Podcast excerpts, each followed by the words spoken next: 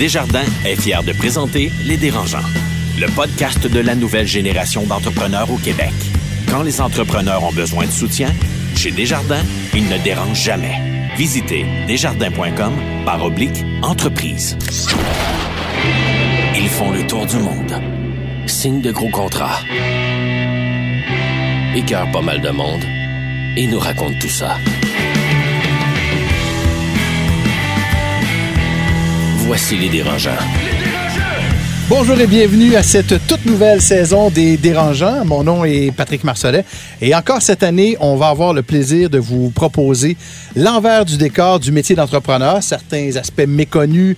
On va brasser la cage aussi avec certaines idées reçues. Et pourquoi pas, puis je vais parler pour moi, peut-être donner envie aussi euh, aux néophytes de se lancer en affaires, en tout cas de faire si jamais ils le font de manière un peu plus éclairée. Chaque semaine, je vais être entouré de trois dérangeants qui vont venir débattre, donner leur opinion sur un sujet bien précis. On va accueillir également un invité associé à l'entrepreneuriat et dont l'histoire est souvent fascinante. Et d'ailleurs, aujourd'hui, on aura avec nous euh, le restaurateur et copropriétaire du Pastaga, Monsieur Martin Junot. Et aujourd'hui, donc, je vous présente euh, d'abord et avant tout nos trois dérangeants. Euh, dans un premier temps, il est fondateur d'Arch Innovation, Noah Redler. Bonjour Noah. Bonjour Patrick.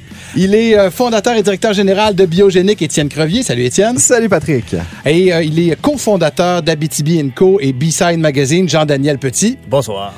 Bienvenue, bienvenue à cette ben, deuxième merci saison. Beaucoup. Ben, merci beaucoup, Pat. On est content de t'avoir. Écoute, euh, grosse pointure, grosse chaussure à chausser, mais je pense qu'on a une saison 2 vraiment encourageante. Et je trouve ça très le fun parce que je vous le dis régulièrement. D'un, je suis un néophyte et ce sera peut-être un peu le rôle aussi que j'aurai, c'est-à-dire celui de monsieur et madame tout le monde pour essayer de vous faire vulgariser un peu ce que vous vivez. Parce que c'est pas nécessairement toujours rose, mais c'est souvent euh, extrêmement palpitant et excitant. Je et bonne chance. Ah oui. tu donneras pas ta démission la semaine prochaine, là? on va commencer comme on le faisait l'année dernière, si vous, si vous le voulez bien. On va commencer avec vos coups de cœur, vos coups de gueule. Puis je vais débuter, tiens, avec. Euh, je vais l'appeler la grande gueule du groupe. c'est bon, j'ai déjà une réputation. Saison 2 est commencée en force. Ben écoute, euh, Pat, moi, je vais, je vais sortir du placard. Hier, euh, quand je me préparais pour l'émission, j'écrivais mes notes et euh, je me demandais, j'étais fébrile, anxieux à l'idée est-ce que je devais annoncer la grande bombe. mais depuis la fin de la saison 1 des Dérangeants, je suis sur les lignes de côté. je suis un entrepreneur en break. en fait, je suis dans la même ligne que Brian Acton de WhatsApp ou Kevin Systrom d'Instagram. J'ai vendu biogénique. Je suis rendu un employé de ma propre compagnie. Et est-ce que c'est une décision qui, est difficile émotivement à, prendre, ça? Ben, écoute, je te cacherai pas, mettons, pour la petite histoire, euh, le 22 décembre, quand je signais des papiers pour vendre euh, à Biron Groupe Santé euh, biogénique, je pleurais comme un bébé. J'ai vraiment... Il y avait l'avocate qui était devant moi, qui représentait l'autre partie. Puis là, j'arrive au dernier document. Ah oui. Puis je lui demande, fait que ça, c'est le dernier. Après ça, c'est terminé la journée de signature. Puis elle me dit, oui, après ça, c'est la fin moi, je prends ça comme, mais c'est la fin de ma vie, c'est la fin de ma carrière. Et là, les larmes se sont mises à couler, puis c'était euh, un beau temps des fêtes. Donc, c'est plus un coup de gueule qu'un coup de cœur. Non, parce qu'ultimement, euh, il y, a trois raisons pourquoi tu vas à une entreprise dans une vie. Puis euh, moi, c'était clairement pour le bien de Biogénique. On était rendu dans une... Ça coûte cher, extrêmement la croissance. Puis on a trouvé vraiment une compagnie qui allait prendre, qui allait rester québécoise, qui allait garder un siège social. Donc on n'allait pas être un Rona numéro 2, mais ultimement, on allait pouvoir continuer à conquérir le monde. Et on peut comprendre que tes proches vont avoir des plus beaux cadeaux de Noël cette année. c'est bon, c'est bien.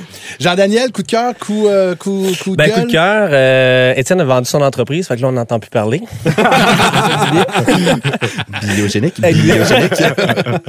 ben, mon coup de cœur, je suis allé à Washington la semaine dernière euh, rencontrer Mark Tursek, qui est le directeur général de, de, Nature Conservancy, qui est une entreprise qui n'est pas très connue, qui en fait un non-for-profit. Et euh, c'est la plus grosse organisation euh, environnementale au monde. Ils ont des revenus de 1 milliard par année. Ils ont 6 euh, milliards de assets immobiliers. Et ce que je trouve trippant, c'est que Mark Tursick, c'est un ancien gars de Goldman Sachs, fait, qui était dans les finances pendant 24 ah, ans, pour là ensuite gérer un, organisme environnemental. Il le gère comme une entreprise. Et c'est très différent. On entend souvent parler d'environnement comme un, côté très gauchiste, mhm, puis mhm. revendicateur, au lieu de, parler de ça comme une entreprise, de la gérer comme une entreprise. Et euh, c'est vraiment un- une découverte d'avoir pu rencontrer cet homme-là, mais aussi de comprendre un peu mieux comment il gère ça. là. OK, OK, ça a donné des idées. Parce que c'est une idée, mais aussi c'est beaucoup, c'est rafraîchissant là, parce que si on fait juste parler d'environnement d'un côté euh, gauche ou d'un côté plate puis d'un côté moralisateur, ben ça bougera pas. Il faut que tu en parles d'une façon qui est différente. Puis si tu en parles du côté business, les gens sont un petit peu plus ouverts. Puis euh, je pense que c'est- c'est rafraîchissant. Ouais, c'est intéressant. T'as-tu certain. plus un bromance envers lui ou Yvon, euh, Yvon Chouinard? Yvan Chouinard? Là, c'est comme tough. Là. C'est comme les deux un peu ensemble. C'était là? qui, Yvan Chouinard? Pentagonia. OK, excusez. C'est. Pata, Patagonia, pardon. Pentagonia. Noah? Oui, alors euh, moi, après sept ans de travail à Arch Innovation, j'ai embarqué mon premier associé euh, le 4 septembre. Alors, Ah, ouais, bravo! Je suis plus tout seul. euh, j'ai quelqu'un pour me backer en, en toutes les situations. En fait, c'est- intéressant d'avoir quelqu'un euh, avec qui je peux dire, regarde, euh, j'ai pas envie d'aller voir le client. euh, Toi, tu vas à ma place. Euh, you know, c'est- ça me déstresse beaucoup et ça dit il y a quelqu'un d'autre qui va surveiller les, euh, les enfants, les employés et de vraiment prendre soin de l'entreprise comme c'est c'est leur mission. Alors, euh, bienvenue Pascal à l'entreprise. Mais en même temps, c'était ton bébé, puis là, tout d'un coup, il y a, il y a comme un deuxième parent qui, qui, qui prend les décisions. Oh, ça prenait un moment. euh, Je suis trop papa là-dedans. Alors, Pascal, c'est le nouveau maman dans- chez nous. Mais bravo, félicitations. Merci, merci. Dans quelques instants, est-ce qu'on est prêt à recevoir le restaurateur et copropriétaire du Pastaga? Avec plaisir. Absolument, Martin Junot, et il a de belles histoires à vous raconter. Le podcast de la nouvelle génération d'entrepreneurs au Québec.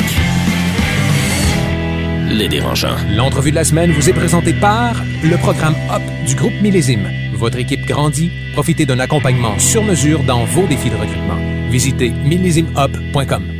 C'est alors qu'il est plongeur que Martin Junot a eu un coup de cœur pour le monde de la restauration et de la cuisine. Après ses euh, études à l'ITHQ, il va ouvrir son premier resto à Montréal en 2004. Une aventure qui va durer sept ans. Et depuis, il a été euh, élu meilleur chef canadien en 2011. Il a ouvert le Pastaga la même année.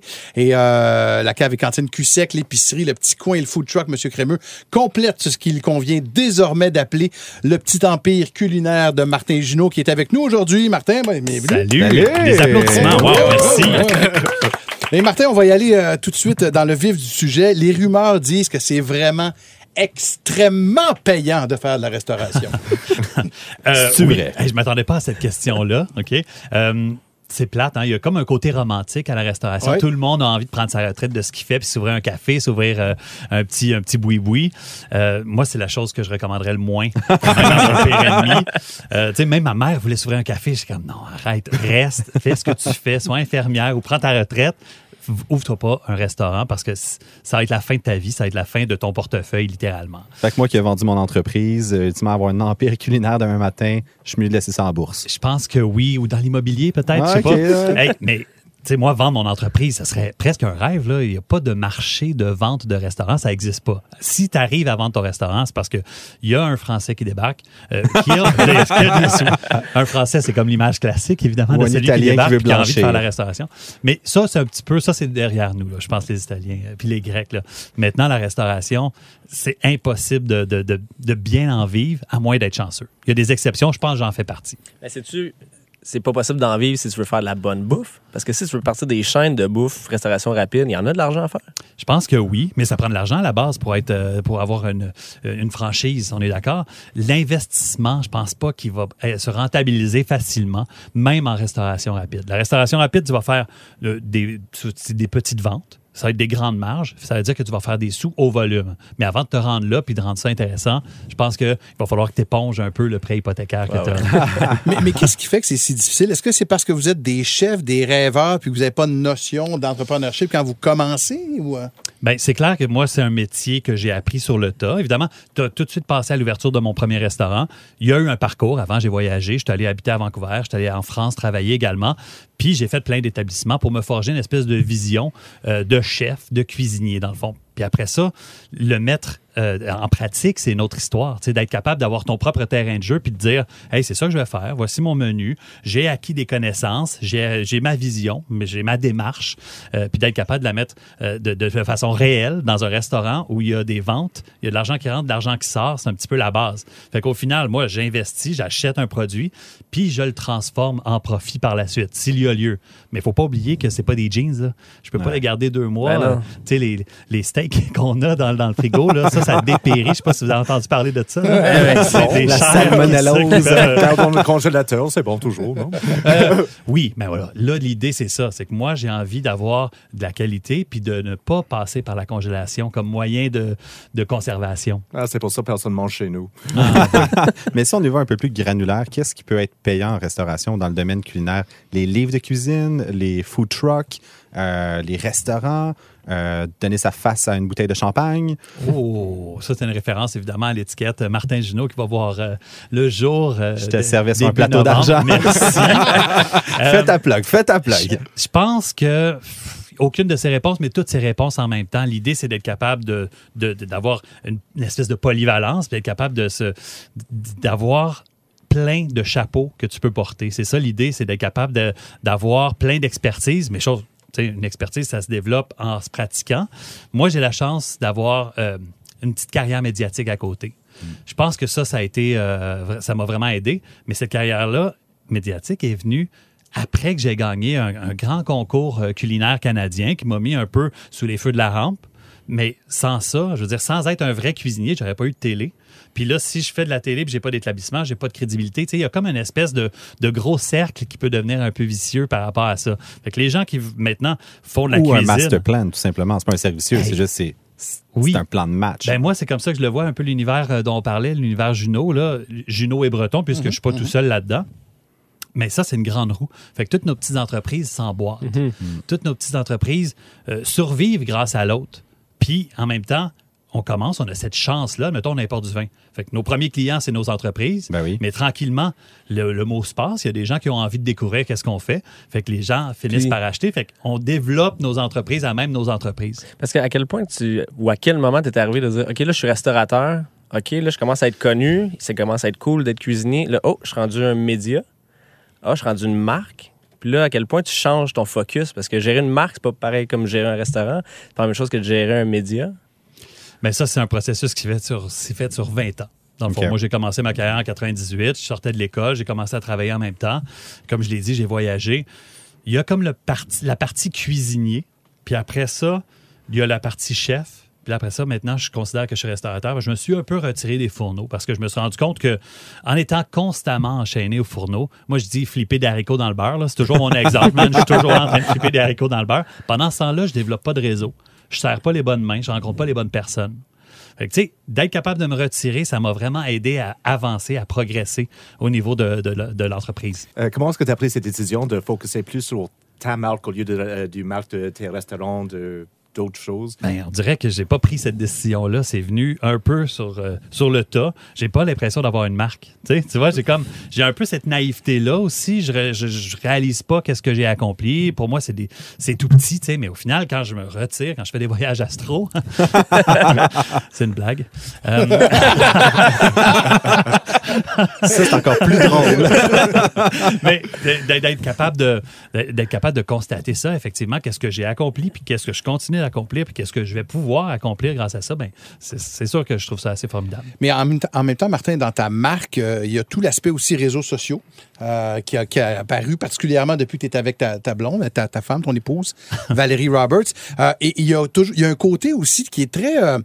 au niveau des cuisiniers, qui est très street cred, là, la crédibilité de la rue est très importante aussi. tu sais.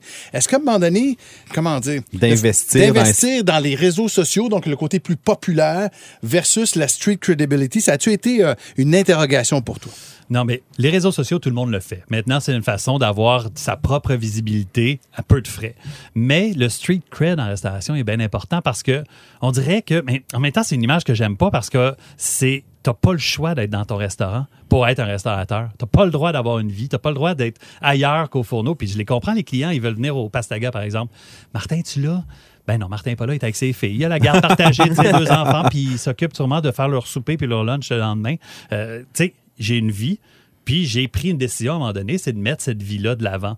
Fait que ma street cred de cuisinier, de chef, ben j'ai pas le choix de la mettre de côté. Je suis un restaurateur, puis je m'assume de plus en plus, mais ça a été difficile de, de, de, de me retirer. On dirait que j'étais toujours torturé. J'étais avec mes filles, je pensais au resto. Au resto, je pensais à... J'étais jamais dans le moment présent. Puis ben, Puis le street cred, ça se développe dans, les, dans la cuisine. Quand développant des nouvelles cu- recettes, tout ça, tu as le street cred de dire hey, je commence à avoir euh, du vin, d'avoir des, euh, des, des embranchements finalement à ta marque. Est-ce que c'est un peu épeurant de dire mais là, plus je m'éloigne des fourneaux, euh, plus je bâtis un empire, mais finalement, il va y avoir un jeune qui va arriver, il va faire quelque chose qui est vraiment cher, qui est très cool. Puis là, mais avec tous les nouveaux restaurants qui pop, de, de perdre ce cred-là, mais mettons les racines. Ben, on dirait que c'est toujours un milieu qui est la mode. Tu sais, Il y a toujours la nouvelle saveur du moment. Fait que, tu sais, l'idée, c'est de toujours être capable de rester parmi ces saveurs-là ou toujours faire parler de toi pour que les gens pensent. Parce que la seule façon que l'argent rentre en restauration, c'est quand les clients viennent s'asseoir, puis ils viennent se faire servir, puis ils mangent ce que tu fais. Au final, là, c'est d'être capable de, de- de faire en sorte que les gens pensent à toi. Parce qu'il va toujours avoir un jeune super talentueux qui va être là, puis qui va voler la vedette à ce moment-là. tu sais. Il y en a eu plein à travers les époques. Je pense que j'ai eu mon moment. Mais je pense que je suis encore là aussi. tu sais. Je fais encore partie des restaurateurs qui donnent une direction à ce qui se passe à Montréal. Mais Il va- clairement, Instagram peut-être. là. ben, Instagram, j'ai bâti. euh, tu sais, oui, effectivement, ça m'a aidé d'être avec euh, une fille qui est médiatisée, une animatrice de télé, de radio, mais c'est pas que ça, là. tu sais. Puis je sais que mes photos, quand je regarde mon- mes statistiques, là, les photos qui marchent le plus, c'est quand il y a sa face. J'essaie de, de- Martin, la question qui tue, who's the reacher, who's the settler? Moi, j'ai- j'aimerais ça t'emmener dans un avenue un peu plus sombre, en fait, Anthony Bourdin. Anthony, euh, qu'on a perdu récemment, euh, euh, rise to fame avec un article écrit pour le- dans le New York Times sur la difficulté du métier de restaurateur ou dans la restauration, que dans, au début des années 2000, finalement, c'était euh, souvent des gens qui sortaient de prison, c'était un milieu où est-ce qu'il y a beaucoup de drogue. C'est quoi la difficulté de trouver du talent puis de garder ton talent en restauration aujourd'hui? Puis c'est quoi, à quel point tu te bases sur ton équipe pour justement être, euh, avoir du succès? Ben, je pense qu'à la base, c'est un travail d'équipe, ça, il faut le comprendre. Tu n'as pas de succès si tu es mal épaulé. Ça, c'est sûr et certain. Parce que ça le dit, il y a une brigade, il y a une équipe de salle. Tu sais, c'est vraiment une gang. Puis quand il y a cette espèce d'énergie-là, c'est là que je pense qu'il y a quelque chose qui fonctionne dans un établissement. Tu sais, tu vas pas aller, tu vas pas retourner dans un restaurant où le service était bon, mais la bouffe est médiocre. Même chose, c'est, le vin est extraordinaire, la bouffe, man, c'était pas mangeable. tu sais, il faut cet équilibre-là, fait qu'il faut une équipe derrière. Maintenant, euh, ce qu'Anthony Bourdin, même dans son livre euh, Kitchen Confidential, qui était euh, super le fun à lire, mais il dépeint un portrait assez déprimant de la restauration. Puis, ben, crime, le talent, malheureusement, il, il se renouvelle pas. Au contraire, tu sais, il y en a, il y en a qui, moi, quand j'ai commencé, étaient chefs, qui ont commencé à prendre leur retraite, qui sont plus là. Il y a des jeunes qui ont commencé à émerger aussi en plein milieu de mon parcours, qui sont plus là parce qu'ils ont décidé qu'ils faisaient autre chose, qu'ils s'en vont faire de la construction. tu sais. Et On dit que c'est un métier de passion, mais en fait, là, à un moment donné, tu te rends compte que tu t'ouvres les veines, mais C'est des si heures pas de vie, marde avec. rien, sais. oui, c'est des heures de marde, c'est des salaires de marde, puis c'est beaucoup de marde. Je je sais pas combien de fois je vais pouvoir le dire dans, le podcast. De la merde! Mais sais, je pense qu'à partir du moment où tu prends moins de plaisir à ça, euh, je sais pas, moi, je me rends compte que je vieillis, évidemment, comme tout le monde, puis les meilleurs vont se placer. Tu sais, à 20, 25, 25 ans, je pense que les gens commencent à avoir des postes, de, des postes clés dans un restaurant, comme un sous-chef. Il y en a à 27 ans qui vont être rendus chef, 30 ans. Mais pendant ce temps-là, ce, qui- ce que ça nous ramène, c'est toujours des gars de 20, 22 ans. Fait que, tu sais, moi, j'ai 41 ans maintenant, puis les jeunes en cuisine, ben, il y a de plus en plus un gros trou générationnel. Tu sais, on se comprend plus, on se parle, puis on, pour vrai, là, on se comprend pas. tu. Mais si tu avais le choix, est-ce que tu voudrais conserver le plus longtemps possible tes employés ou si au contraire, le renouvellement comme ça de jeunes pousses, c'est une bonne chose pour la Permet de faire plus de cash sur leur dos parce que t'es payé moins cher. Non, tu les salaires à la base, le gars, il arrive, il n'a pas d'expérience, puis il veut déjà 16-17 piastres. Puis tu sais, je le sais que si on compare avec d'autres métiers, c'est ridicule les salaires là, qu'on fait en restauration. Mais nous, on travaille sur des bases de 14-15 piastres de l'heure quand tu n'as pas d'expérience. Puis c'est là-dessus qu'il faut baser, mais on dirait que la base, elle continue toujours d'augmenter. Les produits augmentent partout. Puis au final, tu essaies de pas trop faire souffrir le consommateur en bout de ligne parce que tu veux garder des bons prix. Fait que ce qui finit par réduire, ben, c'est la marge de profit en bout de ligne. tu sais. Puis comment t'es convaincu? Sais, comment tu dis un jeune qui a 22, 23 ans, qui est bon, mais je suis pogné à 14 pièces de l'heure.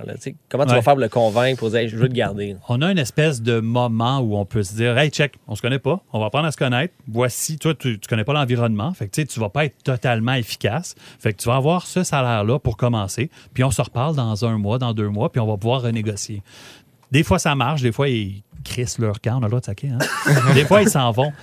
Après moi, il est comme podcast, Ah, Martin, il est où? Avec ses enfants? Puis il s'occupe. C'est- difficile de les convaincre, justement, quand moi, je me retire, quand moi, je, je- je suis supposé être un peu l'identité de l'établissement, puis il n'y a personne véritablement pour les guider. Les personnes qui les guident, c'est d'autres jeunes à qui on a dit ce qu'on voulait faire, puis qui essayent de, tant bien que mal, euh, garder le bateau à flot. C'est un choix que j'ai dû faire me retirer, je prends la priorité sur ma vie, sur ma famille. Puis après ça, moi, je suis toujours au resto. Tu peux justement demander à mon épouse, je suis toujours au restaurant. Est-ce que je fais tous les soirs? Non, c'est sûr que non. Mais j'en fais, je travaille, puis je me donne autant que je peux.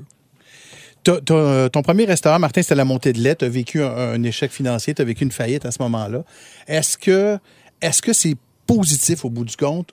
Ou si c'est extrêmement négatif encore? J'ai pas vécu de faillite, par excuse- exemple. J'ai réussi à m'en sortir. Euh, mais tu sais, j'ai épongé les dettes de mes deux partenaires qui, eux, oui, ont vécu cette faillite-là. OK, Eux autres se sont détachés complètement. Moi, j'ai fait face aux créanciers. Tu sais, je pense que je m'en suis tiré avec une coupe de cheveux gris. Pour vrai, ça m'a magané. Euh, c'était émotivement très difficile à vivre, mais c'était un défi que j'ai réussi à relever. Puis, j'avais déjà parti une autre business d'importation de vin à ce moment-là. Puis, j'avais pas envie de perdre mes billes. Je me disais, c'est, oui, je peux faire faillite, perdre ça. Euh, bon, j'aimais mieux m'en sortir, rester debout, puis pouvoir continuer à, vivre mes, à vivre mes rêves parce que je me suis rendu compte que je pensais pas être un bon entrepreneur.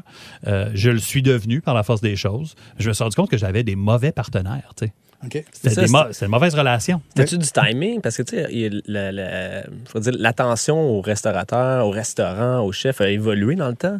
Fait qu'à- à cette époque-là, est-ce que tu penses que c'était une erreur de timing? C'était un manque d'expérience? Une combinaison de plein de trucs? C'est sûr que le manque d'expérience a fait en sorte que, tu sais, mes deux partenaires, c'était deux frères. Fait que, tu sais, j'étais toujours un peu le troisième gars. Fait que, tu sais, je- La third wheel. Le third wheel. Wow. J'étais pas le chaperon, là, mais on, tu sais, on pourrait dire que j'étais toujours un peu. Ben, même si on a on- il y a deux frères, puis il y a moi, ben, Ah ouais. finalement, ben, il n'y a pas grand-chose qui se passe euh, en ma faveur. Mais tu sais, au final, moi, je regrette pas cette expérience-là parce que c'est à ce moment-là que j'ai mis, j'avais plein d'énergie. C'est à ce moment-là que je me suis fait connaître au niveau de la restauration. Puis c'est à ce moment-là que j'ai réussi à. Tu sais, j'ai tellement donné d'élan à ma carrière à ce moment-là que je, je roule encore en ce moment, tu sais. Mais je suis curieux. Huit. J'entends que like, c'est très difficile d'être chef, d'être entrepreneur d'un restaurant que- like, et c'est des heures pénibles, c'est de la stress, les petites marges. Qu'est-ce qui attire tant de monde vers cette industrie? I mean, il y a 30 000 restaurants à Montréal. I mean, il y a un autre qui ouvre à chaque journée. Qu'est-ce qui, allume tous ces gens? Ben, c'est la, mauvaise image. Dans le fond, c'est ce qui est pas réel, c'est de s'imaginer justement que ça va être facile. Le Puis, romantisme. Hey, si Ricardo est capable euh, de, de cuisiner, moi aussi je suis capable. Mais c'est pas pareil. Moi, je regarde ma mère, par exemple, elle reçoit de la visite. Elle reçoit six personnes. Elle capote. Elle devient super stressée, super nerveuse, euh, tu sais, assez impatiente. Ben, imagine recevoir de la visite 364 jours par année. Tu sais, puis ce monde-là, là, il y a entre 60 et 80 ou 120 clients qui viennent. Ils ont des attentes, man. Ils ont vu ton nom dans les journaux. Puis ils viennent pas, genre, avoir un bon temps. Il y en a qui viennent, là, t'évaluer. C'est Noël à tous les soirs, là. C'est le réveillon. Ouais, c'est le, ben, puis le lendemain de veille, euh, à chaque jour aussi, un peu. tu vas dans une direction super intéressante. Comment tu vis les TripAdvisor ou les trolls, justement, qui te. Tu sais, qui vont te mettre une étoile? Moi, je suis pas vraiment allé, j'ai juste entendu parler. Ah, man, on devrait même pas aborder ce sujet. je vois la veine pomper. C'est quoi ta face? Il y en a plusieurs sujets sensibles. Sérieusement, c'est une plaie pour vous, là. Oui, ben, on est dépendant de ça, pas. Tu sais, après ça, on est toujours en mode défense. Tu sais, on n'aura jamais le, le dernier mot avec ces gens-là, de toute façon, tu sais, que ce soit sur Facebook ou sur TripAdvisor. Tu essaies juste de bien servir les gens du mieux que tu peux. Puis ben, la réception, ben, ça leur appartient. Est-ce que ton média te permet de filtrer finalement? Tu sais, les pas bons clients là, qui finalement ils, ils embrassent pas la marque euh, Martin Junot puis finalement ils iront pas. Puis ceux qui t'aiment mais qui, puis qui embrassent la marque au complet finalement tu as filtré tout ce monde là puis tu finis à avoir une belle clientèle. Ben, je pense qu'on a déjà une super belle clientèle. Bonne réponse, Martin. Bonne réponse. si tu me sens checké. non, mais c'est sûr que les clients qui viennent, on est, on est, moi, je considère qu'on est hyper chanceux. On a bâti notre chance, oui, mais je considère que les, clients qui font le choix, soir après soir, de venir, puis c'est pas toujours les mêmes, évidemment, là, de venir au Pastaga, venir nous encourager, puis de revenir si c'est pas parfait, là, ça, je trouve ça assez cool. Tu sais, dans le fond, là, moi, où les gens qui veulent m'avoir, là, tu sais, je, veux pas leur entendre, je veux pas entendre dire les gens, ah, j'irai pas parce que t'es pas là, Martin. Tu sais, je veux les entendre dire, je suis allé, t'étais pas là, puis c'était cool. C'est ça que j'ai Ouais. envie d'entendre. Ouais. Martin, on a parlé d'Instagram tout à l'heure, d'ailleurs, et euh, je voulais te remercier parce que tu as accepté d'être un des ambassadeurs d'une nouvelle initiative des dérangeants ici sur Instagram qui va nous amener dans les coulisses des déplacements d'affaires euh, de nos entrepreneurs à succès, dont tu fais partie maintenant, partout dans le monde. Est-ce qu'on va te voir en Champagne? Euh? Sais, j'ai, des plans pour l'automne. Euh, je pars en voyage, je prends un week-end, mais il y a toujours un peu un mode de découverte, moi, dans mes voyages. J'essaie d'amener ma blonde dans des vignobles, ça ne tente pas tant que ça. J'essaie de négocier, magasiner. Euh, mais on va toujours au restaurant. Puis pour moi, c'est comme un peu recherche et développement. Veux, Ouais. pas, je vais Ben oui. voir ce qui se passe ailleurs. Fait que je voyage beaucoup. Il y a un truc, un événement, un gros événement qui va se passer à Toronto début du mois prochain. Fait que je peux considérer que je suis un bon baladeur. Puis tu vas m'ajouter comme ami sur Instagram, Étienne Crevier, Oui. Naturellement. Hey, ça, je suis en train de le faire là, en ce Nice. moment. L'interaction va diminuer. Vous allez pouvoir suivre ça via le hashtag Grand Balada. Ça va être lancé officiellement le 18 octobre. Martin Junot, restaurateur, copropriétaire du Pastaga, merci beaucoup d'être venu nous voir. Merci à vous. Merci. Le podcast de la nouvelle génération d'entrepreneurs au Québec. Les dérangeants. Vente à salade, une présentation de Desjardins Entreprises. Fier de donner un élan aux projets les plus inspirants des entrepreneurs du Québec. T'aimerais présenter ta start-up à nos auditeurs? On te donne 30 secondes. Cette saison, les dérangeants et Desjardins Entreprises lancent le concours Vente à salade. Euh, comment ça marche? Eh ben, c'est pas compliqué. Il suffit de nous envoyer un fichier sonore de 30 secondes, pas plus, avant le 1er novembre. Alors, tu te présentes, tu nous parles du problème que ton entreprise vient résoudre et tu invites le public à visiter ton site. Il va y avoir 10 projets finalistes qui vont être présentés dans le podcast cette saison. Et il y a deux gagnants qui vont mériter une formation bootcamp à l'école d'entrepreneurship de Beauce. Ça vaut 1300 dollars chacune. Les détails, les règlements sont sur lesdérangeants.com, barre oblique, vente à salade et vent, vent avec un S. Important, savoir conjuguer. ouais, là, tu pratiques dans l'ascenseur, la place Ville-Marie, tu sors tout le temps au 30e. Si ton pitch n'est pas fini, recommence, recommence. Oui, quand même. Mais 30 C'est une excellente pas façon de faire, juste pas le prix, là, juste faire connaître sa start-up. Super intéressant. Super intéressant. Vraiment une belle tribune. Vente à salade, un segment créé avec Desjardins Entreprises. T'aimerais présenter ta start-up à nos auditeurs? Pas 30 secondes. Visite lesdérangeants.com baroblique vente à salade. Les dérangeants. De retour au premier épisode des euh, Dérangeants, deuxième saison. On est avec Étienne Crevier, Jean-Daniel Petit, Noah Redler. Messieurs, euh, l'économie roule à plein régime ces temps-ci au Québec. Le taux de chômage est quand même assez bas. Euh, tout le monde est super content. Il y a beaucoup de jobs, donc plus de choix pour les employés. Ah, ah. Je vous pose la question, comment est-ce qu'on fait pour retenir les employés si on veut les retenir au juste? C'est extrêmement difficile pour elle. Là. Comme en ce moment, la pénurie de main-d'œuvre, on entend ça des nouvelles. Oui. C'est vrai. Moi, je- personnellement, je le vis en ce moment. Il y a des entreprises comme Lightspeed, Page Jaune, qui recrutent des programmeurs à profusion en sortant des bancs d'école, puis ils donnent des bagels au saumon fumé les jeudis gratuits, les bières à pression euh, tous les vendredis. Euh, puis en tant que jeune pousse start-up, sincèrement, comment tu fais pour compétitionner con- contre ça? C'est extrêmement difficile. Il faut t'as pas le choix d'arriver avec de la créativité pour garder ton staff. hein. Et cette créativité-là, je vous pose la question, ça, ça vaut plus qu'une hausse des salaires? Je pense que oui. Je pense que la mentalité de le monde a changé. On voit de plus en plus des avocats qui sortent de leur firme d'avocat pour ouvrir une pâtisserie. Des gens qui lâchent leur carrière pour aller travailler ailleurs parce qu'ils cherchent, ils cherchent quelque chose qu'ils trouvent pas dans leur vie professionnelle. Et je pense on a été tous formés dans une mentalité où notre carrière, c'est notre vie, on doit faire ça tout le long. Mais là, on pose des questions. Est-ce qu'on va avoir deux, trois carrières dans notre vie? Est-ce qu'on va changer de job à chaque deux, trois ans? Alors, pour attirer du bon monde et pour trouver du monde qui vont travailler pour nous et faire un bon job, c'est important de vivre dans cet esprit. Et chez Arch, par exemple, ce qu'on propose, c'est vraiment une liberté exceptionnelle. Ils ont le droit de choisir leur propre programme pour la semaine. Ils décident quand ils veulent venir, au moins qu'on a une rencontre avec un client ou une rencontre équipe. Euh, il y a les livrables où ils doivent livrer à, l'heure. Mais à part ça, c'est la liberté absolue. Et même s'ils veulent avoir un autre projet à côté, on est là pour les appuyer. Et on sait très bien qu'ils vont pas rester avec nous pendant toute leur vie parce que, regarde, on a une boîte de conseils, euh, il y a des opportunités limitées, on est toujours petit. Alors, on les prépare pour sortir d'Arche. Il y a même des instances et on propose à nos clients d'embaucher les euh, euh, gestionnaires de projets qui ont travaillé sur leur projet pour assurer une continuité. Nous, on attire nos, employés par leur proposer une, qualité de vie exceptionnelle, mais aussi de l'opportunité dans l'avenir d'être capable d'avancer dans leur carrière. Ceux qui décident de faire après Arch, c'est- moins important, mais ce qu'on veut, c'est utiliser Arch comme une levier, ils apprennent, ils développent des no- nouvelles compétences et ils commencent à développer un réseau qui va leur servir plus tard. C'est plus comme un centre de formation. Tu rentres chez Arch, tu apprends quelque chose, tu sacs ton camp après, tu as une meilleure job, puis c'est un peu ça la, la proposition. Bien, c'est c'est un peu ça l'idée parce que nous, il n'y a pas d'école pour ce qu'on fait, c'est les processus d'innovation. Alors, toute la formation se fait à l'intérieur et quand on parle des modèles d'innovation ouverts ou des écosystèmes d'innovation, c'est vraiment Arch l'école, c'est moi le professeur. Alors, les gens qui viennent chez nous, ils ont envie de faire part d'une aventure où on va vraiment changer la culture d'une entreprise, d'un organisme ou une ville. Mais tu payes-tu ton monde comme quand même bien? Non, je l'appelle la marde. J'ai aucun choix. On est tout petit. J'ai pas le salaire concurrent. Alors, en fait, c'est pour ça qu'ils ont des projets à OK, côté. C'était même pas ironique, c'est vrai. absolument vrai. Il y a pire d'ironie. Non, mais Noah a quand même un point. Je veux dire, au début de Biogénique, pendant deux ans, tout le monde gagnait 50 000 Puis il y a un de mes employés qui a quitté un grand cabinet d'avocats. Qui a pris une drop salariale de 70 000 pour venir travailler chez Biogénique juste parce que tout le monde était sur le même pied d'égalité puis on travaillait, on pédalait dans la même direction. Fait que, tu sais, je pense que le Attends un peu, salaire, Lui, ce qui l'intéressait, c'était. c'était d'être dans les solutions. Parce qu'il me disait, moi, j'étais. J'étais dans. Je- J'arrivais tout le temps quand un client avait fait, avait merdé. Puis Ouais. finalement, j'arrivais dans les problèmes. Il dit j'avais envie de changer, puis d'être dans les solutions une bonne fois pour toutes, puis de changer la médecine, changer la façon qu'on traitait la santé. Fait qu'il a dit fuck le cash, je vais être dans. Ah, ouais. Noah parlait tout à l'heure de qualité de vie en milieu de travail.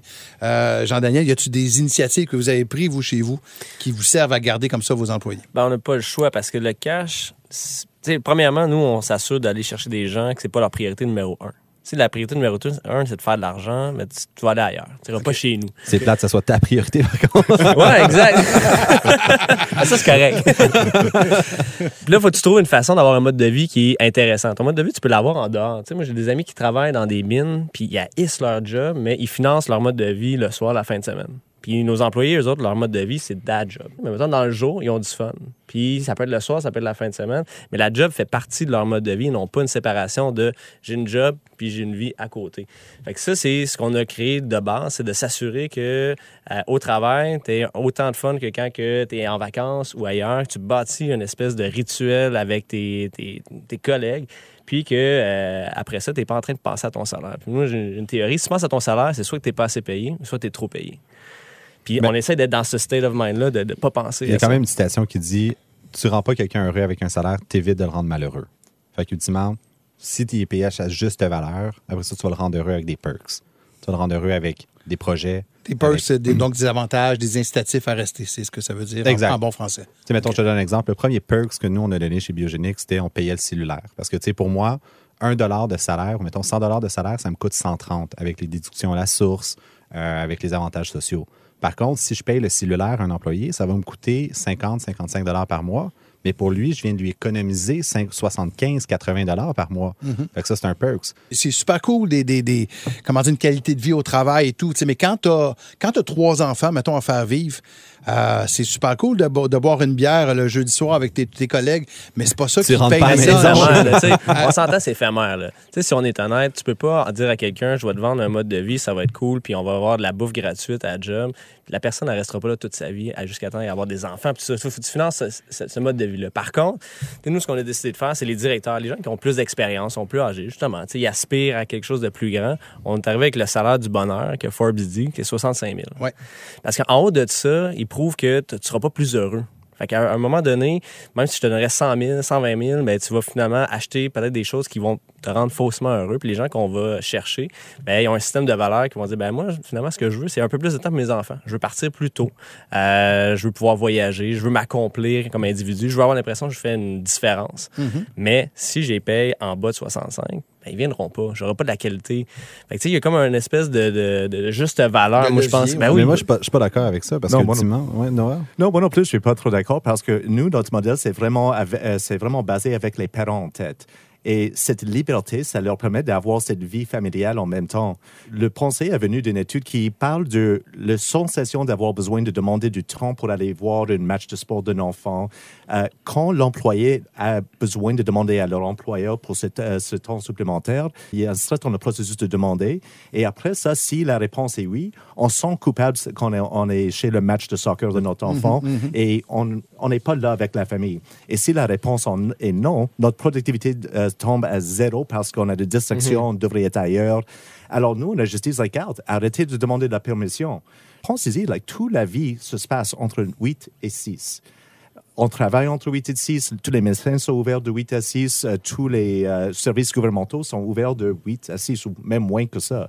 Alors, chaque chose qu'on doit faire dans notre quotidien, ça, demande qu'on prend une pause de notre travail. Et dans certains cas, c'est des employeurs qui disent, garde, euh, on arrête de payer, allez, si tu es en retard, il va y avoir une punition. Nous, on dit, like, garde, prends ce temps. Allez, allez travailler. Je ne demande pas de permission si tu n'as pas de choses à faire. Vis ta vie. Ça marche comme dans une entreprise de service. Wow, ouais, c'est super facile. Tout le monde... c'est vrai, un service, parce que c'est facile de travailler sur un ordinateur un peu partout. Là. Moi, j'ai une manufacture.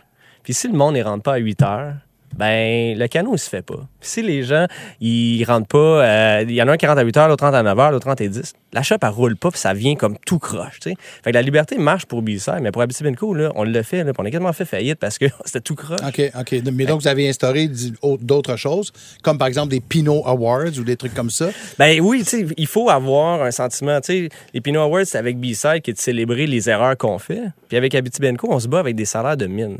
Fait que ce qu'il faut que tu fasses, sais, on, on, on rit tout le temps, mais on dit aux gens, tu vas voir le soleil. C'est aussi simple que ça.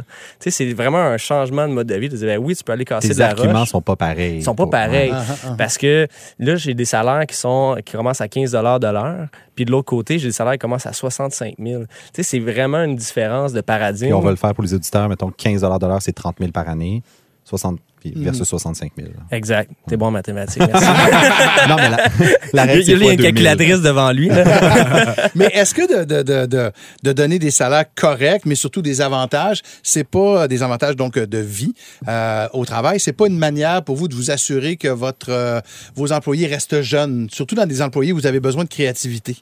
Oui, sincèrement, c'est. je te cacherai pas que ça coûte extrêmement cher remplacer un employé. On fait, faisons le calcul, là, ça coûte 1,5 fois le salaire annuel quand tu as un employé qui quitte puis un taux de roulement.